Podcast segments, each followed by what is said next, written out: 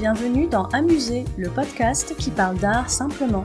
Je suis Julie Bonneau, je vis à Paris, j'aime l'art, la culture et les musées, et j'ai créé ce podcast pour partager cette passion. L'objectif d'Amuser, c'est de raconter l'art autrement, de raconter l'art de manière ludique et décalée, de ressentir l'art sans trop l'intellectualiser. Si comme moi vous aimez apprendre sans faire trop d'efforts, vous êtes au bon endroit. Un nouvel épisode d'Amuser est mis en ligne tous les lundis.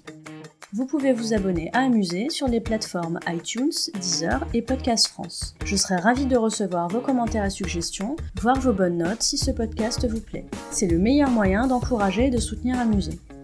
Vous pouvez également me suivre sur les réseaux sociaux. Sur Instagram et sur Twitter, c'est le compte amusé underscore fr. Et sur Facebook et via la chaîne YouTube, sous le nom Amusé.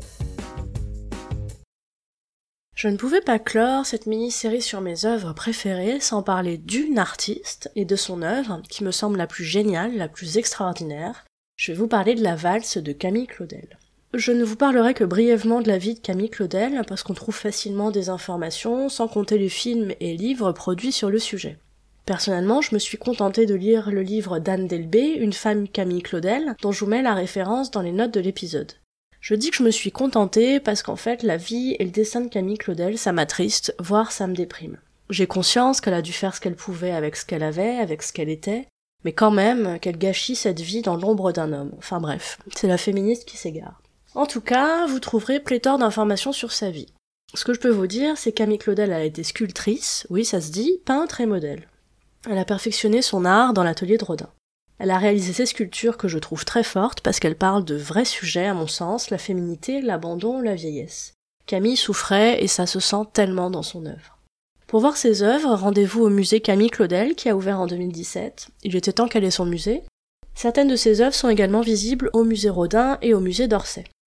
Alors la valse, moi je l'ai vue au musée Rodin et j'ai tout de suite adoré cette œuvre. Déjà parce qu'elle est belle et gracieuse, je l'ai trouvée assez douce à mes yeux. Cette tendre inclinaison, ces corps tendrement enlacés l'un à l'autre, tout dans cette œuvre respire la poésie. On tourne délicatement autour, on a la sensation d'être avec ces danseurs. Mais eux, ils restent imperturbables.